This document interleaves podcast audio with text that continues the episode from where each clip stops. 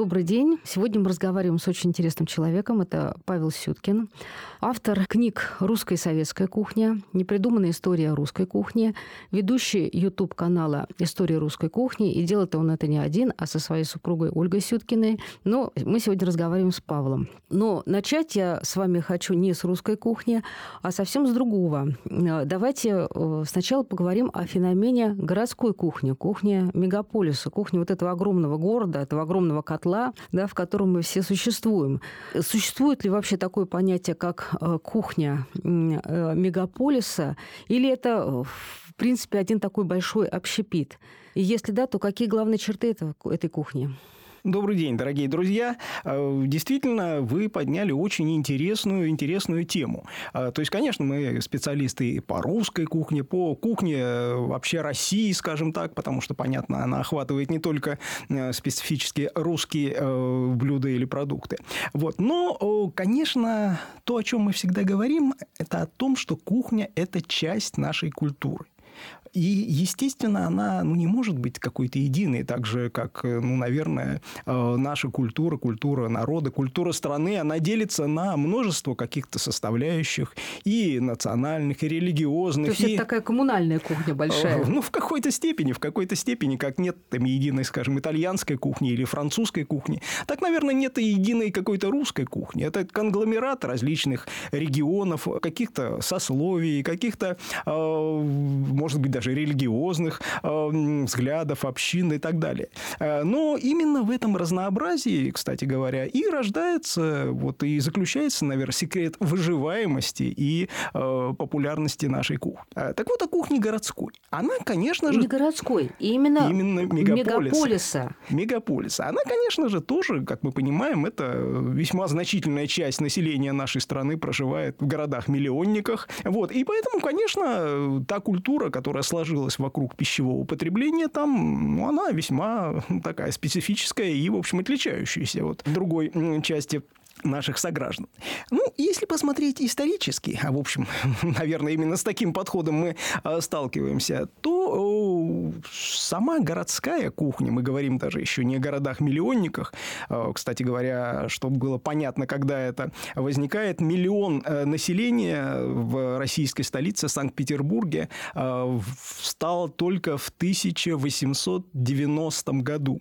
Вот, то есть э, мы, мы шли до этого немало, да, долгий исторический путь. А, так вот, чем она характеризовалась? Ну, во-первых, конечно же, э, как мы понимаем, все-таки огромной такой ротацией населения. То есть мы сегодня говорим о там гастарбайтерах, которые приезжают к нам, да, из Средней Азии, но, между прочим, 200-300 лет было то же самое. Только эти гастарбайтеры приезжали не из там Средней Азии, да, а просто из окрестных деревень, из там Ярославской, Тверской, Владимирской губернии, просто на отхожий промысел, на какие-то сезонные... А вот если вы говорите о ротации, значит ли это, что в мегаполисе вас накормят обязательно дрянью? Это вот как раз одно из следствий. А, почему а, мы говорим? Когда э, мы говорим о какой-то такой домостроевской кухне, ну, вот кухне, когда все друг друга примерно знают, ну, небольшое такое, так сказать, э, сообщество людей, э, где все тут обманывать-то сложно, да, ну, как ты, вот, он твой сосед, да, а ты его какой-нибудь дрянью накормишь, да, если завтра он в трактир придет. Нехорошо это. А вот когда приезжают десятки, тысячи, там, сотни тысяч людей, причем они не останавливаются надолго, приезжают на месяц, уезжают, а вот тут как раз э, простор для такого, ну, скажем это мягким словом, фальсификации еды очень-очень широк. Это одна часть. То есть, это еда, э, еда мегаполиса, мегаполиса, еда крупного города – это еда, ориентированная во многом на людей, э, имеющих э, на привычки и возможности к систематическому питанию. Э, то есть, если раньше это были, да, может быть, какие-то просто студенты, служащие, не знаю, крестьяне, которые приходили, да. Сегодня мы тоже понимаем примерно, какие социальные группы вот покупают у нас там шаурму, скажем, да, на перекрестке. Да и просто, на самом деле, те же служащие, рабочие, у которых, ну, просто нет вот на работе там стол столовой какой-то, они тоже вынуждены пользоваться вот этим вот быстрым перекусом. Э, следующий момент, который характеризует э, кухню мегаполиса, конечно, это все-таки огромная роль э, не местных продуктов. То есть, если мы говорим о питании людей, ну, в небольших там каких-то районных городках, там я уж не говорю про деревни, э, то, конечно, ну, в основном-то все это производится вот вокруг там местный молокозавод, местный колбасный завод, вот там рынок, на котором бабушки переносят капусту, морковку, картошку, да. Ну, конечно, какие-то там макароны, может быть, привозят из Москвы, да, вот, но это уже не принципиально. В мегаполисе, как мы понимаем, и картошечка своя не растет, да, и с остальными продуктами как-то достаточно сложно. Поэтому туда стекается со всей страны продукты. Ну, и, наверное, поэтому мы питаемся продуктами из э, колоссальных э, супермаркетов, которые собирают эти продукты тоже по всему миру.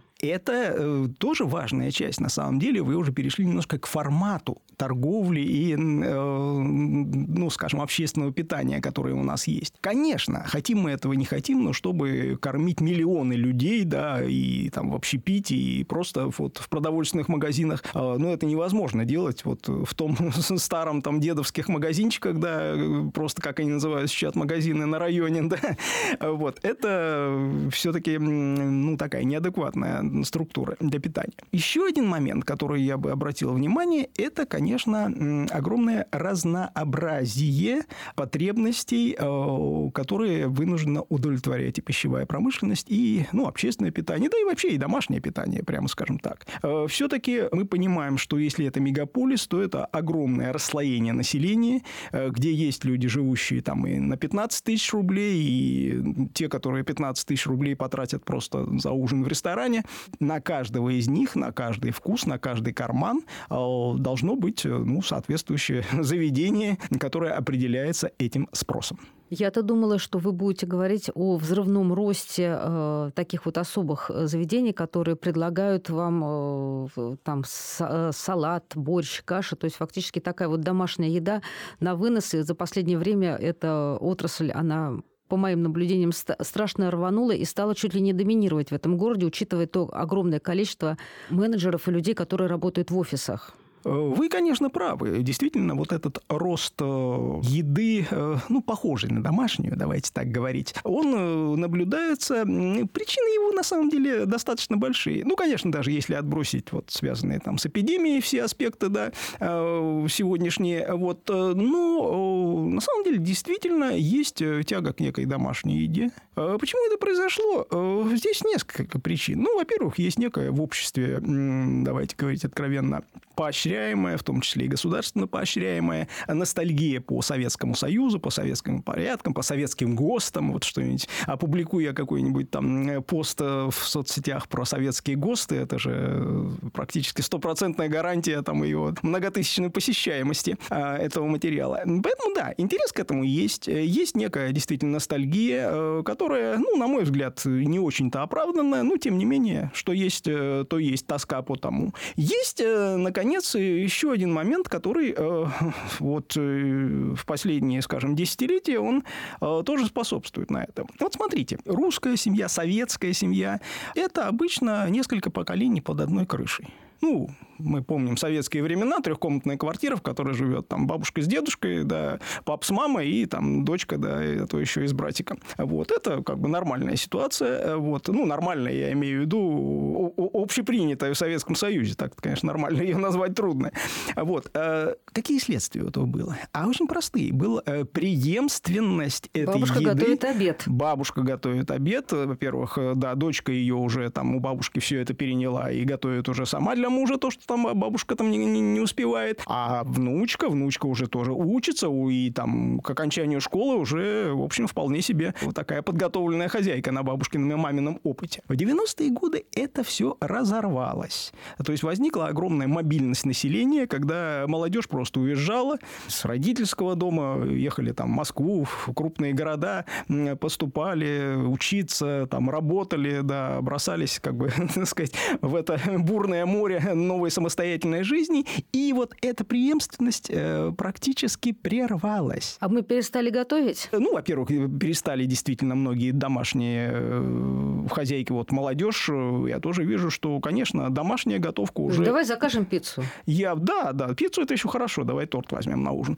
Вот, это, это, да, это есть, но сейчас возникает немножко обратный. Ну, как всегда, при, когда весы там слишком перегибаются да, в одну сторону, да, то возникает, так сказать, обратная сила, выравнивающая эти чаши весов. И те девочки, которые, да, в, там, в 90-е годы вот там питались действительно пиццей, да, шаурмой, ну, как-то они уже обзавелись семьей, они, так сказать, поняли, что, в общем-то, неплохо бы и самой готовить. И э, вот эта домашняя готовка, они вспоминают, наверное, может быть, и родительский дом, понимают, что, слушай, а ведь и неплохо-то было, в общем. Этим объясняется мода на гастрономические курсы, кулинарные курсы, на рецепты, на программы по питанию. Ну, и этим, и Такая ответка здесь... на 90-е, да, когда мы оторвались от дома и... Вы знаете, здесь на самом деле есть еще один э, фактор, который мы э, немножко не учитываем. К сожалению, э, ну, для кого-то к сожалению, для кого-то к счастью, да, мы очень отличаемся от э, там, Европы, от окружающего там э, мира. Где-то, ну, в основном, будем говорить откровенно, многие процессы у нас идут с неким, так сказать, опозданием, да, там на десятилетия, да, то и там столетия. Вот, э, ну, мы не будем сейчас говорить там о каких-то там э, развитии там демократических институтов, мы как бы сосредоточимся, да, на, на кухне. кухне, да. Вот. Э, так вот, в кухне мы видим в 60-е годы в Европе, в Америке, везде вот этот всплеск, гигантский всплеск интереса домашних хозяек вот этой кухне, причем даже не столько, может быть, да, именно кухни, вообще к внутреннему миру человека. То есть возникает действительно масса магазинов, которые занимаются хобби, издаются журналы, которые э, вот нацелены на вот как-то не только там на работу или там политику, да, или, а именно на внутренний мир а человека. Нас да. только сейчас, что ли? Э, к сожалению, а что вы? А может, к счастью? А что вы смеетесь? Интересно да, живем. Вот в Советском Союзе вы помните хотя бы одну э, кулинарную программу? Нет. Их не было. Их Зато не было. сейчас. Вот, э, зато сейчас. А, поэтому я думаю, что вот эта волна, она постепенно докатилась к нам где-то уже к 80-м годам, когда действительно этот интерес к кухне среди хозяек, он возникает. Вот вспомните журнал «Бурда Моден», который Конечно. начал издаваться, да, в каком-то, я уж не помню, в 86-м, наверное, году а, в Москве. Это же была целая эпоха, это революция, когда э, вот эти домашние хозяйки, да, которые до Рвали этого готовили друга, там конечно. макароны по-флотски, а тут они открывают и видят, что из тех же, в общем продуктов можно приготовить какую красоту. Вот, поэтому вот э, тот, э, к чему мы начали, да, тот всплеск э, сегодняшний интереса к кулинарным школам, готовке, к каким-то рецептам, когда люди там ходят по интернету, выискивают что-то хорошее, делятся с этим. Это, в общем-то, нормальное, логичное развитие вот этого процесса интереса к внутреннему миру человека. Не только, как бы, так сказать, работой, да, работа, дети, да, вот, а что-то еще должно быть для души. Но ведь а, и одновременно, о чем мы говорили, да, идет упрощение этой стороны жизни. Смотрите, как быстро мы э, изменили наши например, завтраки, да, то есть никогда в советские времена у нас не было хлопьев, йогуртов на завтрак, кофе. Э, и сейчас вот буквально на пустом месте или не на пустом возникла эта традиция. Это же не наша традиция, мы так никогда не ели. Почему это так быстро завоевало э, позиции на наших кухнях? Ну, поспорю с вами, конечно, немножко насчет советских времен. Э, то есть там и кофе, да, понятно, существовало. Ну, можно спорить о его качестве, да. да. Ну, вот я, например, вспоминая свое детство, да, вот этот утренний запах кофе, да, когда я встаю в школу в первом-втором классе, да, там вот родители уже открывают эту баночку высокую, такую черная банка такая высокая, да, железная, металлическая, и там вот этот растворимый э, кофе заваривают себе. В общем, так как бы у меня родители в то время явно не были ни, ни министрами, ни там, так сказать, партийными лидерами, да, и, в общем, это была нормальная семья обычного офицера, капитана. Вот, э, так вот, действительно, эти продукты были, и на самом деле Микоян привозит в 30-е годы все эти хлопья, да, которые постепенно начинают у нас тоже выпускаться на заводах. А уж, ну, там, не йогурт, конечно, но уж свой там какой-нибудь кефир или там сметану, например, да, стакан сметаны съесть за завтраком, ну, в общем, тоже ничего такого э, выдающегося. Но в какой-то степени вы э, правы в одном, что, э, да, происходит э, все-таки замена наших каких-то традиционных э, блюд,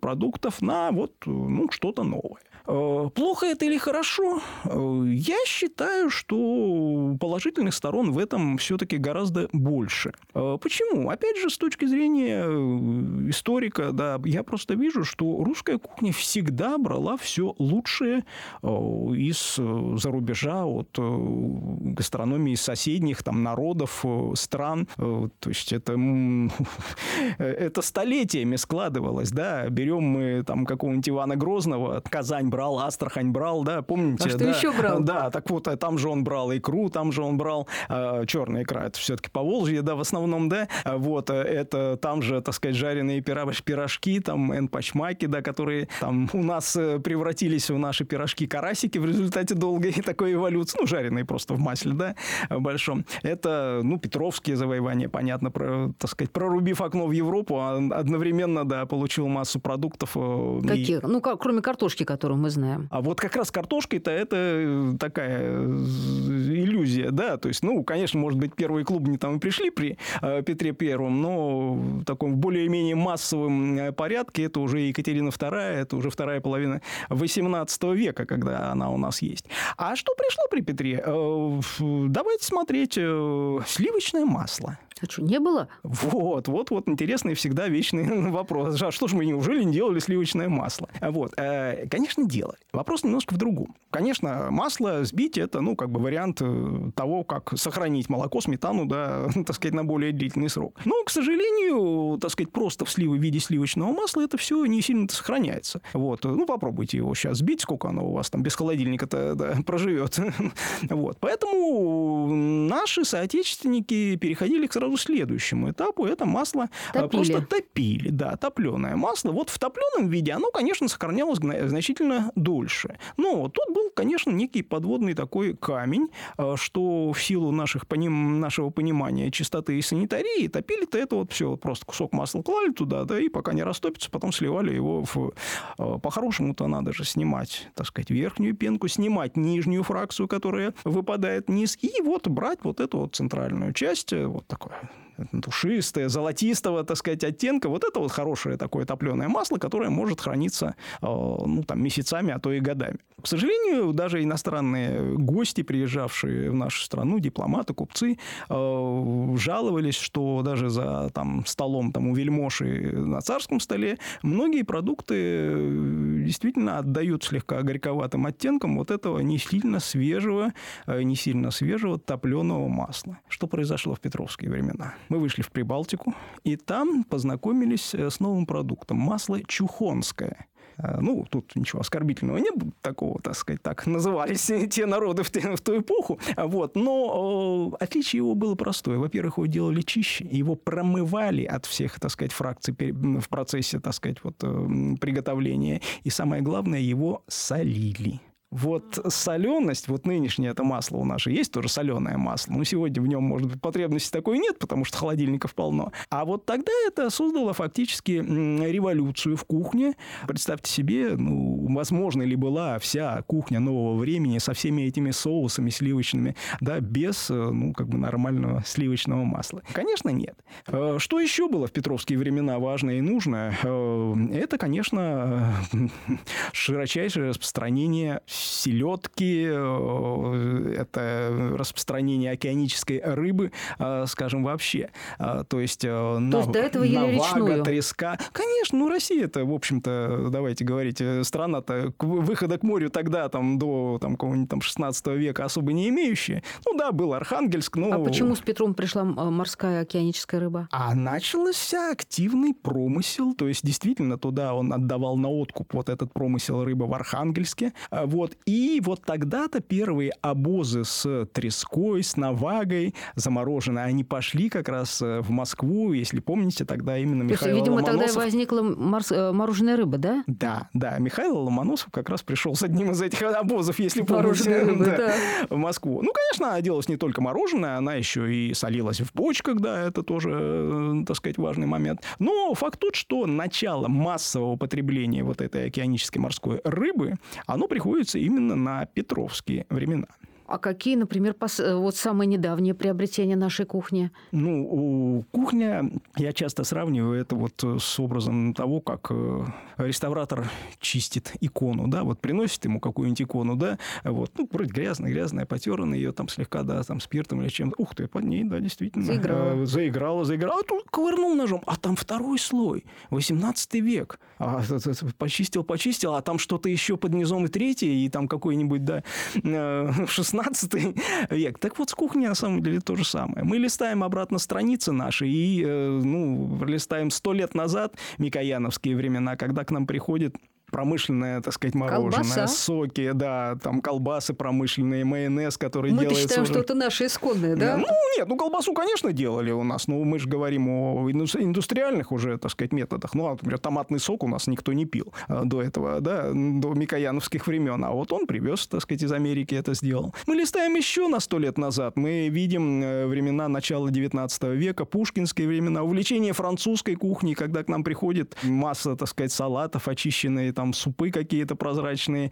а, когда там страсбургский пирог нетленный, который на самом деле является просто паштетом. И, и, и вдова Клико, да, которая завоевывает а, Россию. Листаем еще назад. Петровские времена, о которых мы говорили еще на сто лет назад, 17 век. Ну, ну тогда, в общем, а, конца этому процессу нет. Так тогда что же такое русская кухня, если она, во-первых, столько выбрала, а во-вторых, как мы говорили, что это коммунальная кухня, на которой огромное количество региональных комфорок. Э, русская кухня, как и любая. Вот давайте просто, действительно, это важный вопрос, э, просто поймем, а что же такое национальная кухня? Вот вообще. Ведь э, русская кухня, ну, она вряд ли была прям вот такой вот уникальной по своему историческому развитию. Все кухни обменивались там какими-то блюдами, там походы, завоевания, там все объединение стран, государств, торговля. Все это всемирные процессы, да, и в этом смысле мы вряд ли были какими-то... Ну, великая да, кухонная глобализация, да, конечно. совсем совсем, да, уж уникальном случае. Так вот, кухня – это, э, вот спросите на улице, что такое русская кухня? Ну, как же, щи, каши, пироги. Да, ответят вам. То есть, что рецептурная, прежде всего, часть. Ну, на самом деле, конечно, рецепты – это важная часть, но не главная. Первое и основание этой кухонной пирамиды – это все-таки продукты. А продукты, характерные для данного региона, для данной местности. Э, здесь э, мы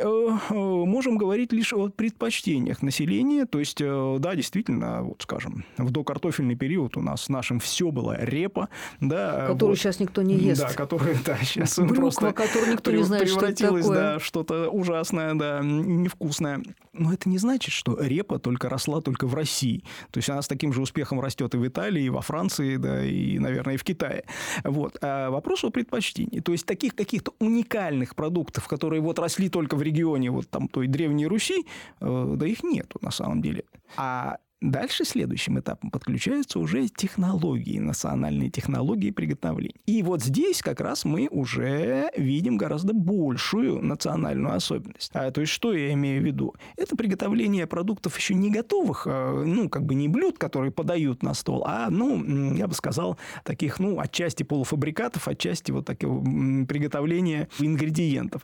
Капуста квашеная, огурцы соленые, яблоки моченые, пастила, варенье, соление, какой-нибудь тамбовский окорок, да, который, конечно, Вот это наша технология. Да, то есть соление, э, мочение, то есть э, это вот именно э, ферментация, назовем это сегодняшним таким, да, умным словом, да, которое с использованием молочно-кислого и спиртового брожения, вот обычно это наша такая ну, достаточно специфическая вещь. Это же и квас, это же и черный хлеб, на самом деле. Разломите хороший черный хлеб, да, он как бы уксусный такой, немножко чуть-чуть за, запах, запах будет иметь. Вот оно, отображение. Да, это уже более специфически э, наша э, такая русская, ну, скажем так, восточнославянская, да, методика. А дальше третий этап приготовления уже непосредственно блюд. Когда из вот этих вот э, и продуктов, и вот этих заготовок повар делает щи с кислой капустой, э, пирожки с пастилой нашей, да,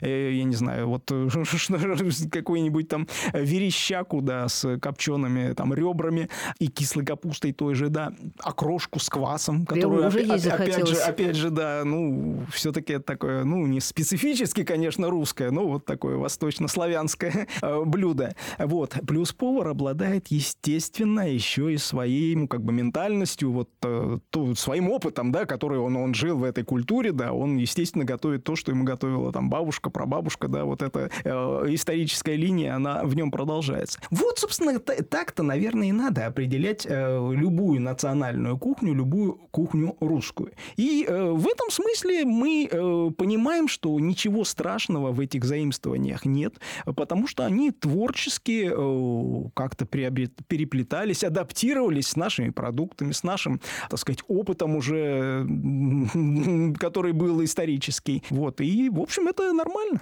Это нормально. А какое место вот в этом кулинарном космосе занимает русская печь? Я читала о том, что именно вот эта процедура томления в русской печи, она была настолько особенная, и она сформировала русскую кухню. И поскольку в сегодняшней нашей жизни э, такая обработка продуктов невозможна, именно поэтому э, русская кухня стала чем-то таким вот разбытым и непонятным. Э, русская печь, конечно, такой характерный инструмент русской кухни, но, скажем так, заблуждаться здесь тоже не следует. В сегодняшнем, в нынешнем виде, вот, который, как мы ее знаем, русская печь возникает, ну, хорошо, если там к веку, там, ну, к петровским временам, что уж там говорить. Вот.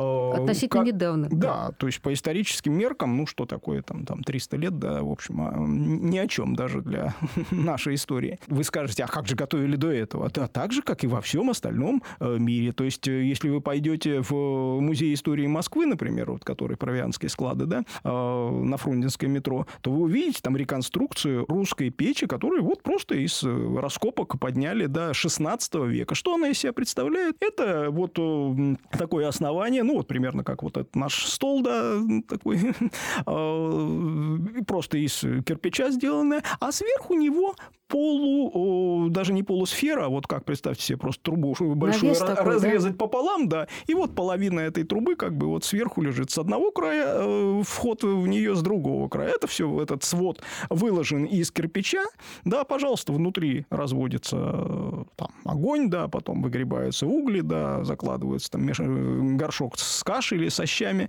вот, но никаких фантазий насчет того, что русский богатырь 33 года сидел на этой печи, да, а потом пошел родину защищать. Это, должно, да? Да, этого не должно быть. То есть не русская печка сформировала нашу кухню? А, скажем так, русская печь, она эволюционировала вместе с нашей кухней. А, то есть э, не было такого чудесного момента, когда вот Господь подарил нам тысячу лет русскую печь, да, вдруг внезапно, да, и все тут ринули, ага, потерли руки и начали значит, в ней готовить. А вот смотрите, когда идешь по Москве, видишь э, грузинские рестораны, китайские рестораны, индийская кухня. Ни разу я не видел вывески ресторан русской кухни. Почему? Вот э, смотрите, какая вещь. А, во-первых, когда вы перечисляете вот все эти рестораны, не нужно забывать одну, одно обстоятельство. Среднеазиатское, закавказское, ну, там вот персидское там, и так далее, да, если уж углубляться далеко-далеко, э, да, в историю вот эта кулинария, она на тысячелетия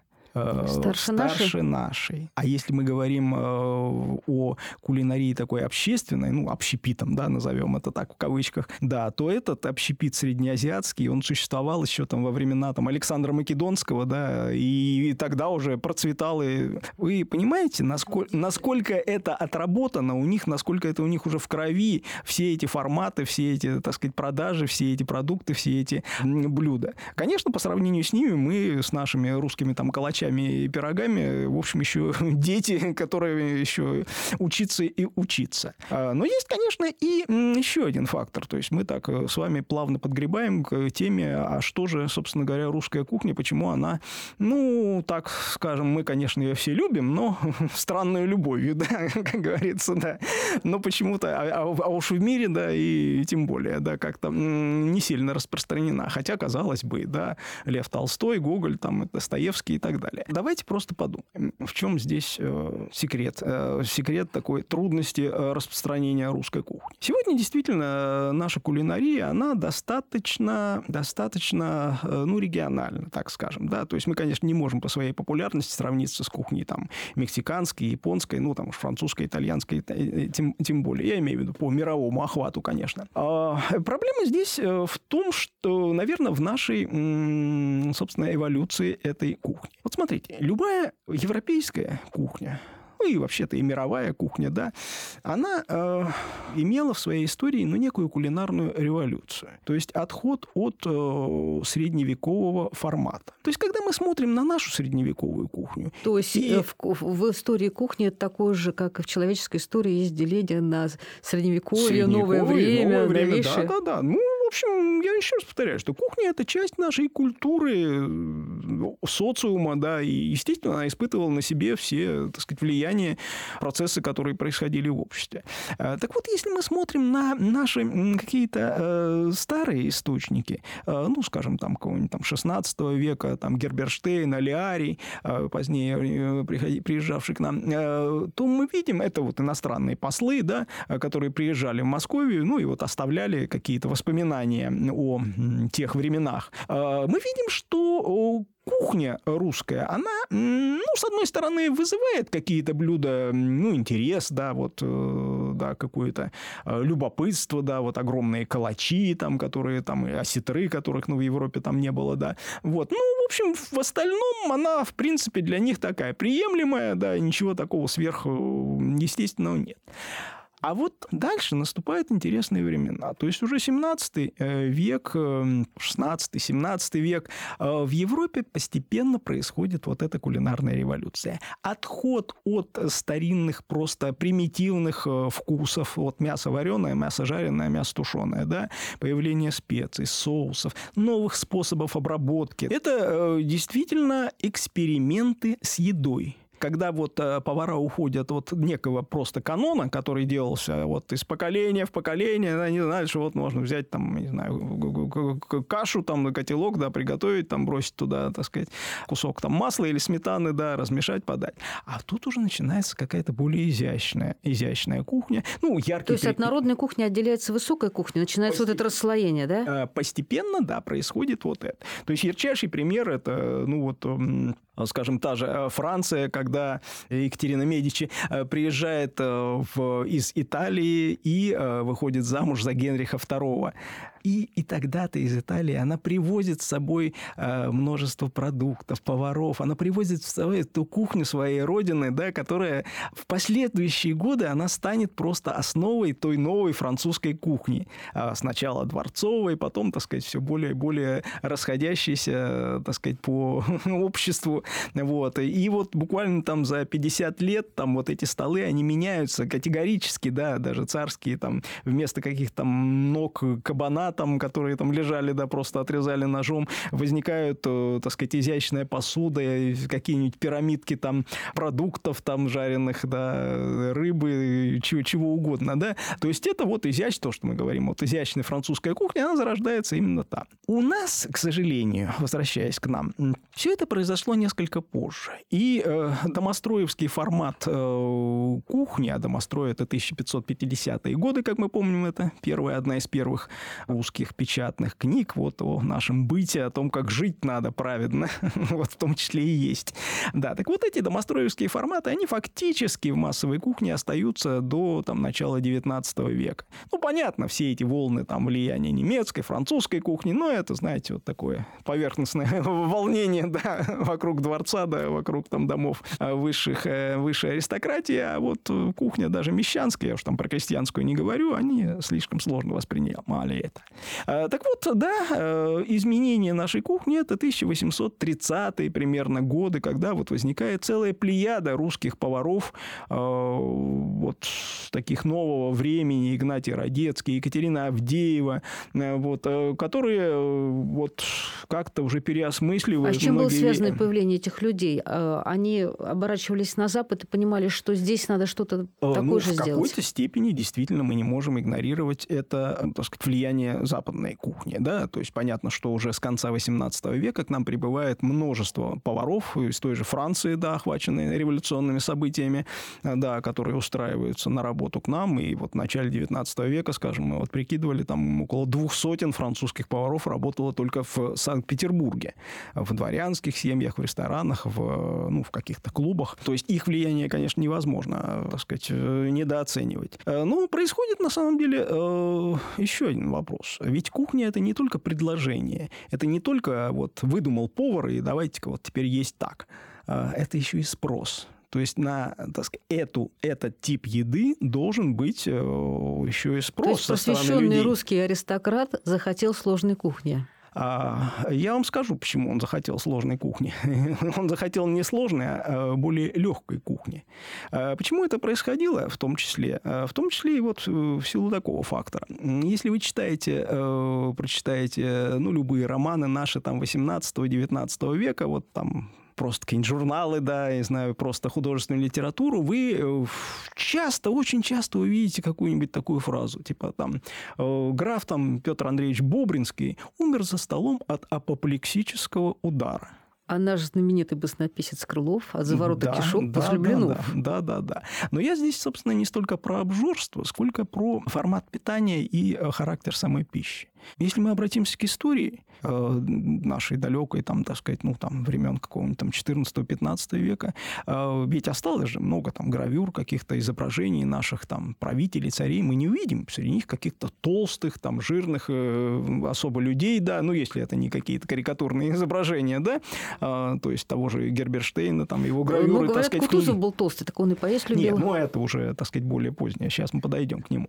Почему это? Да очень просто тот же там русский там, дворянин там, или, я не знаю, там, помещик, который там жил э, в своем там где-то там дворце, поместье, да, ну хорошо, там даже если не, не, не, не в Москве, да, в отчине своей, вставался, да, он ел хорошо, он э, мог отрезать себе там э, кусок там бараньей ноги, он там, так сказать, ел обязательно с утра похлебку какую-нибудь, может быть, и щи, запросто это может, мог быть и студень, и каши, да, то есть это серьезная такая еда. Но что происходило дальше? Он садился на коня и ехал там 20 верст, осматривал свои там владения, да, загонял там волка или лесу, да, вот, и возвращался. То есть у него все это сгорало. Это была нормальная жизнь, это была активная такая боевая, я уж не говорю там про всякие там войны, походы, а, да, когда действительно нужно было питаться сильно, плотно, хорошо, жирно, вот. Меняется проходит там век, другой,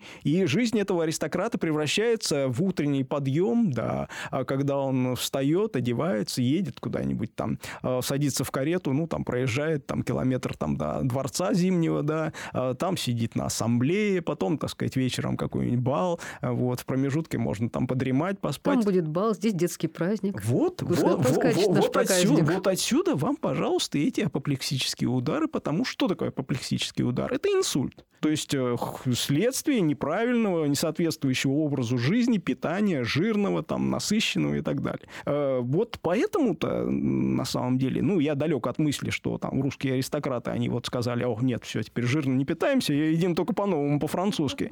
Но жизнь есть жизнь, и, в общем-то, люди видели, то есть возникала мода, возникало понимание того, что вот человек, который э, и ест как-то, так сказать, вот полегче, и он и лучше себя чувствует, да, и более активен. Э, плюс к этому мы же понимаем, что это еще и поколение. То есть э, молодежь, она ведь стремилась не только там, учиться в университетах или там, да, поступать в флот Петровский, да, там офицером, да. Вот, это же только часть, она же одновременно и следовала другим э, вопросам моды, там, в одежде, например, так в том числе, на балах, в том, в том числе и в кухне, да. Поэтому это был такой общий процесс, когда, в общем, менялась э, ментальность, э, в том числе вот кулинарных У нас вопросах. это было после 1830 года? Это, да, действительно, после 830-х годов. Я вот здесь, конечно, очень всегда спорю, когда мне говорят, что вот, ты знаешь, это вот забыли нашу исконную такую кухню отеческую, это предали, это всякие там, так сказать, масоны, Ротшильды, рептилоиды, да, там нашептали, не ешь русское. Вот. Э, я всегда говорю, слушайте, а вот этот, ешьте. Да, а вот этот офицер, который там, я не знаю, там на Бородинском поле раненый поднимал знамя и шел, э, так сказать, против пушек, он э, как бы тоже был русофобом и рептилоидом. Почему-то, так сказать, он потом, при, приехав после Отечественной войны, да, из Парижа в, к себе там в Москву или в Питер, да, он вполне себе нормально пил клико, ел там французский там э, страсбургский пирог нетленный и так далее. Вот. Так что вопрос здесь, конечно, немножко глубже, э, и он действительно связан с эволюцией общества. Скажите, какая преемственность между русской кухней и советской кухней? Ведь советская имеет свое совершенно такое выраженное лицо. И вот мы ее все помните, хорошо мы помним. заговорили с вами о э, революции кулинарной в кухне, да? да? Или это была следующая вот, революция? Вот начало, начало ее это действительно, ну, 830-е, там, наверное, годы первой половины 19 века. Но ведь Россия страна очень э, такая консервативная, да, инерционная, да. Ну, представьте, ну, во-первых, и народу много, во-вторых, э, так сказать, и сама ментальность, в общем, трудно как бы вот так заразить этой идеей, да, новой, она так тяжело Подождите, идет. подождите, вот у нас вся Москва начала питаться суши буквально Так Москва-то понятно, с да. А, а вот вся остальная Россия.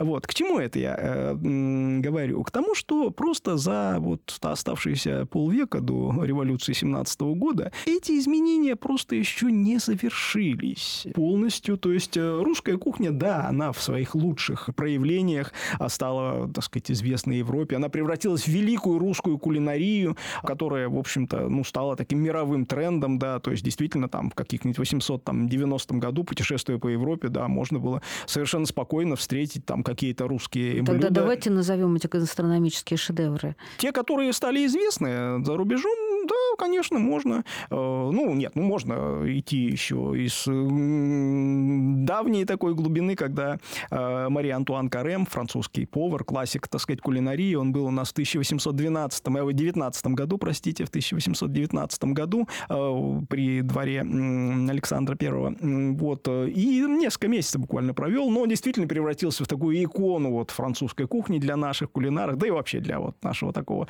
высшего общества. А, так вот, он действительно привез некоторые э, блюда русские во Францию, да, там какую-нибудь осетрину по-русски, да, или даже русский борщ. Вот, вот, это принципиальный вопрос. Борщ-то чей? Борщ-то чей? Борщ, на самом деле, разный, и э, борщ э, у каждого свой. Сейчас, а если позволите, мы вернемся к борщу, да, просто чтобы мы не перескакивали, да, с тем. А, так вот, да, привозит борщ, да. Какие еще блюда стали известны э, за рубежом? Пожарские котлеты, тоже, на самом деле, вот, хотя, конечно, ну, понятно, что рубленые котлеты это совершенно не неисконное, да, русское блюдо, вот, но, тем не менее, вот, это творение Евдокима Пожарского, вот, владельца гостиницы в Торжке, а потом и уже и его э, дочери, все это действительно завоевало вкусы, вот, и русской знати, и потом, так сказать, иностранного такого потребителя. Это, конечно же, бифстроганов, которые возникли гораздо позже, уже там во второй половине 19 века. Это гури гурьевская каша. Э, ну, например, в меню русского павильона во Всемирной выставке 1860 года в Париже мы можем найти и, например, поросенка под хреном, вот, и осетрину. А, вот. То есть, э, да, это как-то приходило, это было знакомо уже европейскому потребителю. Но вот что происходит в советские времена?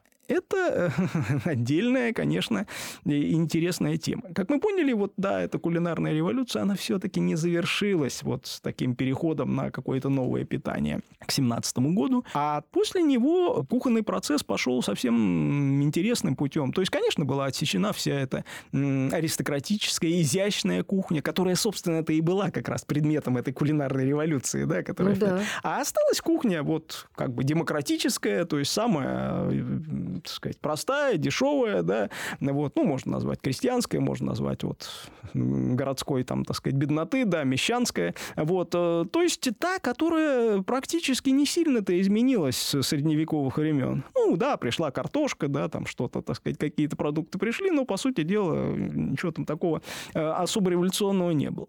Плюс советский период – это, конечно, еще и изоляция от всего мира в том числе и в кулинарной области, что, что для нас как бы особенно обидно. В результате этого на вот эти 70 с лишним лет э, фактически э, эта русская кухня вот там конца 19 века, она во многом, патриархальная крестьянская кухня, она во многом была просто вот э, законсервирована у нас. То есть русский крестьянин, там, не знаю, какого-нибудь там 1960 года колхозник, да, он питался, ну, не сильно отличаясь от того, как питался там за, за 100 лет для, до него его там далек, далекий предок. То есть те же самые каши, те же самые, да, там, я не знаю, супы Подождите, а наши же советские бренды, селедка так бренды, они где они были? Где они? Вот в тех самых, так сказать, городах. Если мы говорим о э, вообще довоенных всех этих э, микояновских реформах, то, ну, не нужно здесь абсолютизировать и что говорить, что все докторская колбаса, она пришла в каждую там российскую избу, да,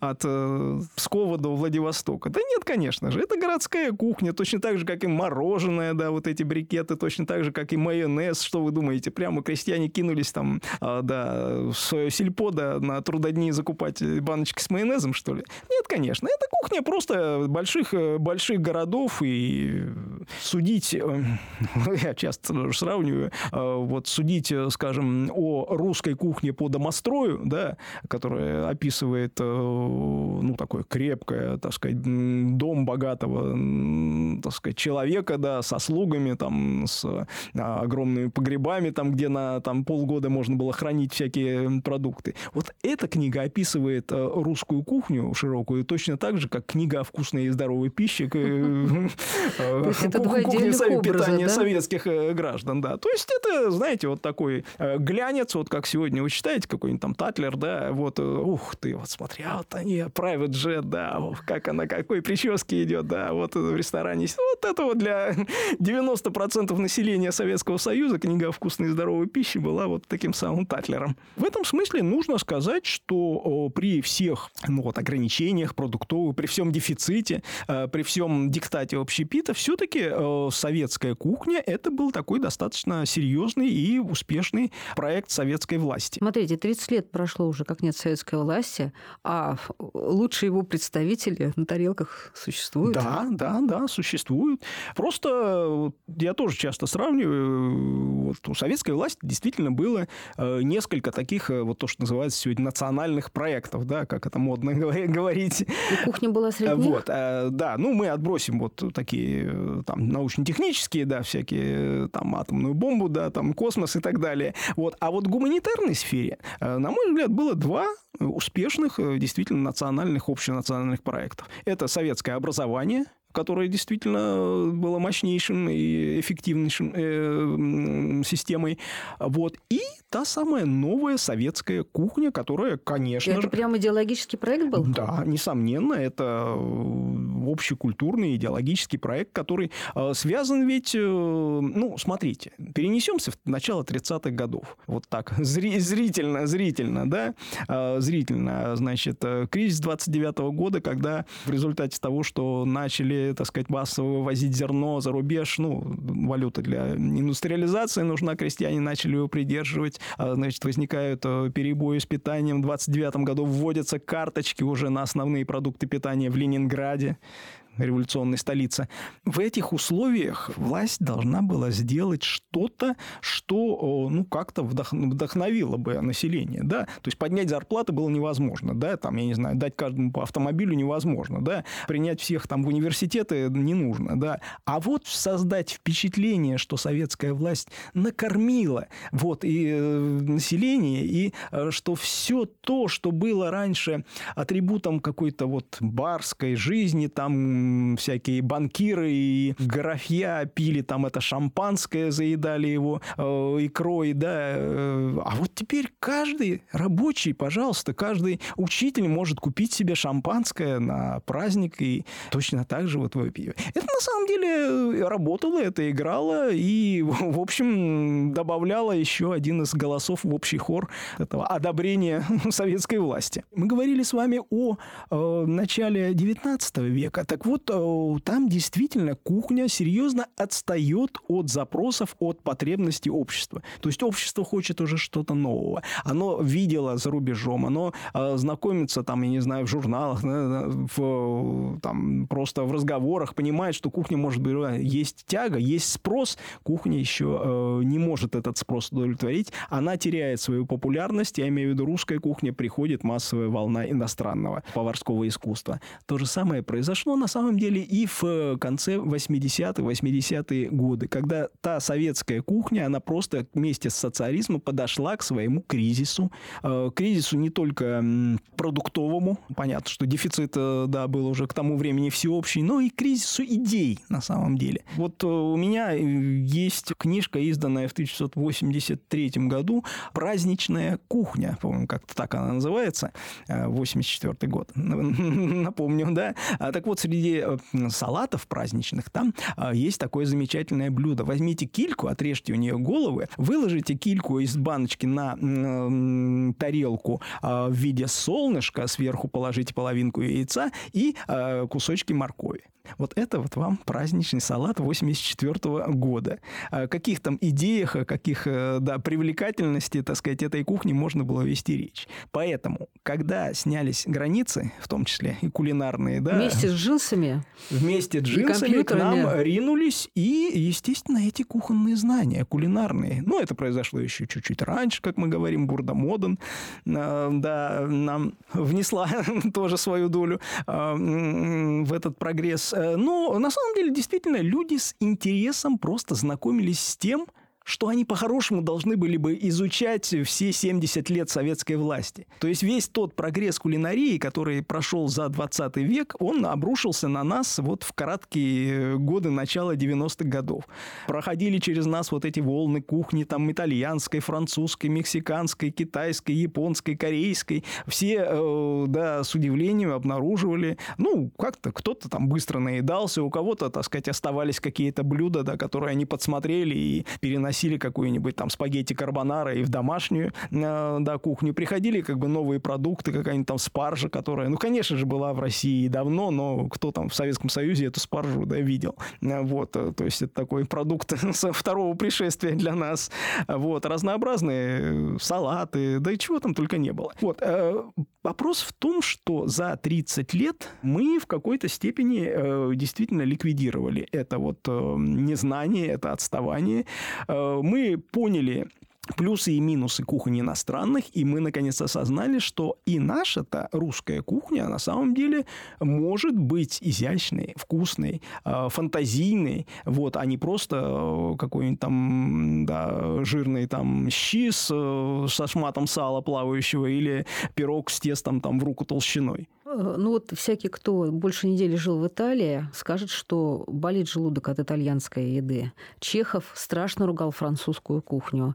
Э, можно ли сказать, что да, наши желудки настроены именно на эти продукты, именно с этими продуктами нам и, и с этими технологиями, да, вот с которыми мы века существуем, нам с ними хорошо? Ну, вы знаете, наверное, тут вопрос достаточно индивидуальный. Там бывает там и во Франции, и в Италии, там по неделями, там месяцами я как-то не, не сильно жаловался, да, на то, что у меня болит желудок, это, наверное, все-таки действительно вопрос, где, где питаться. Вот, а он тоже, он тоже важен. А, но я понимаю, к чему вы клоните, к некой ну, там, генетической да, предрасположенности такой, да. Да, нас э, к своей кухне. К нашей брюкве. Ну, во-первых, э, конечно, никакой генетической э, предрасположенности, конечно Разве же... это не входит в плоть и кровь, что Конечно же, наверное, нет. То есть, ну, да, есть, есть некоторые, да, там уникальные случаи, когда там северные народы там не могут употреблять там алкоголь, а китайцы там долгое время не могли там пить молоко, потому что, да, там, ну, вот он в силу там медицинских проблем, да, так сказать, он вот, не переваривалось, да, там у них, вот, но это скорее как бы исключение. И, конечно же, наша, э, скажем так, приверженность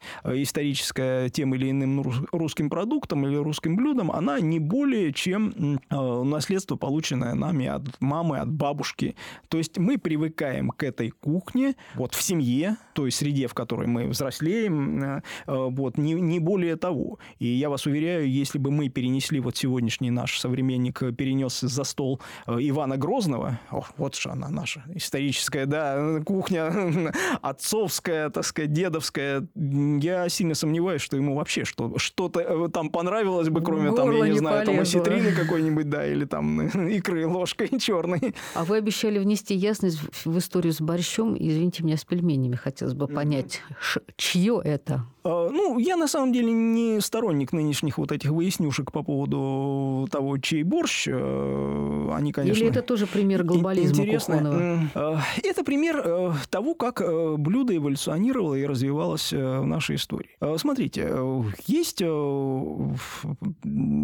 мы просто попытаемся, попытаемся найти слово «борщ» в наших источниках, ну, какого-нибудь там 16 века, да, мы встретим в домострое слово «борщ», оно есть. Но если мы вчитаемся, то мы увидим э, фразу подобного рода, что «собери борща возле тына, возле забора, да, и засоли его на зиму». То есть это какая-то трава. То есть это борщевик, вот не тот борщевик Сосновского, естественно, который сегодня ужасный-ужасный, растет там везде по полям и дорогам. Это борщевик либо сибирский, либо обыкновенный, ну их около 40 видов этого борщевика, то есть это ну, такое кустообразное растение с э, немножко кисленькими э, листьями, которые действительно собирали, можно было заквашивать их, э, но вопрос в том, что делали из него, конечно же, не сегодняшний борщ. Это тот средневековый борщ э, был э, просто похлебкой, которая делалась на, на квасе, давайте упростим, да, то есть вот из этих растений, из э, свекольной ботвы, из борщевика, где что росло, они заквашивались и делалось э, напиток вот такой кислый, терпкий, вроде сегодняшнего кваса. Вот он-то и шел в ту похлебку, он наливался, на нем, так сказать, отваривалось, могло быть там мясо, э,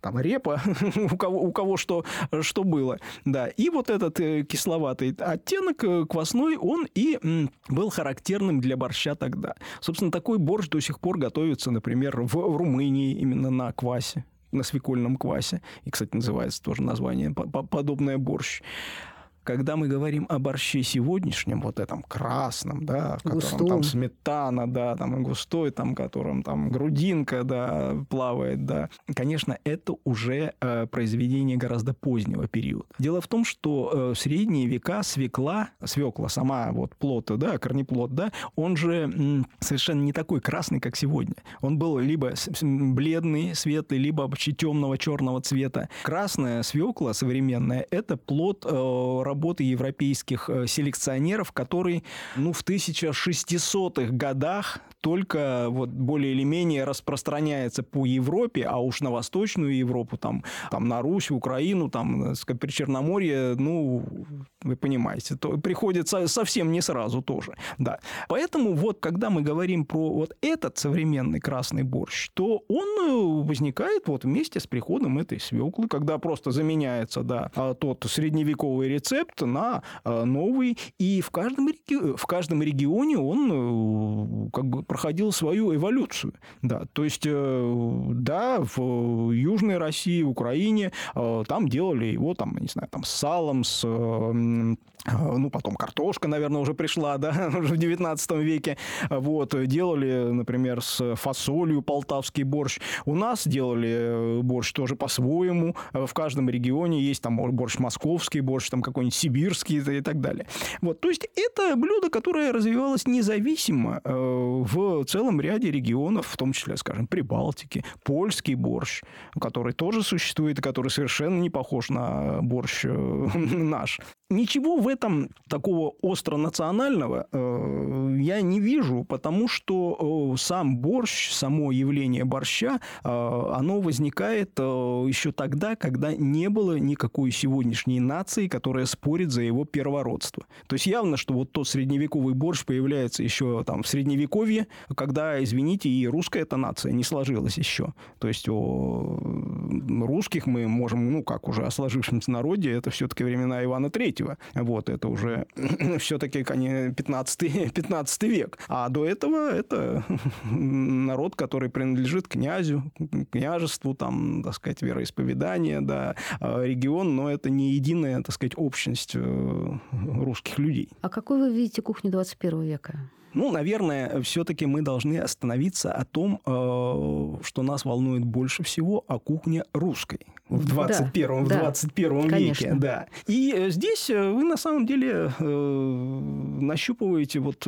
тот самый больной вопрос, о котором сегодня действительно множество споров в профессиональной среде, поваров, кулинаров, людей, которые пишут о кухне, пробуют ее.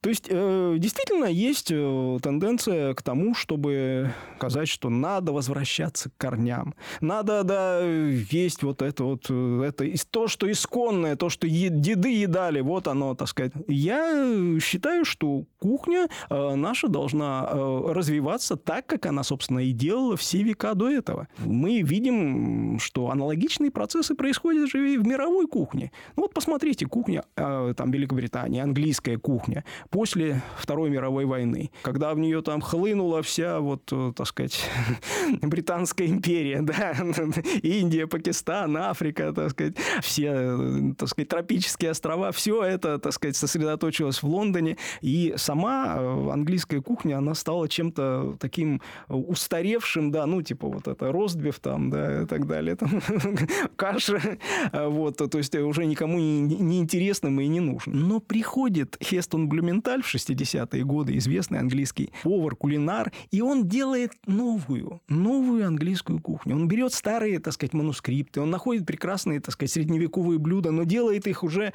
э, вот то, что он называет rediscovering, то есть э, по-новому, перепридумывая под э, сегодняшние вкусы, под сегодняшние продукты. И это действительно становится э, успешным, успешным направлением, которое подхватывают потом уже и французские повара, и Поль Бакюс, который строит фактически свое э, кулинарное творчество на наследии вот тех самых там французских леонских бабушек, да, с их с средневековыми рецептами, но создает совершенно новое лицо этой кухни.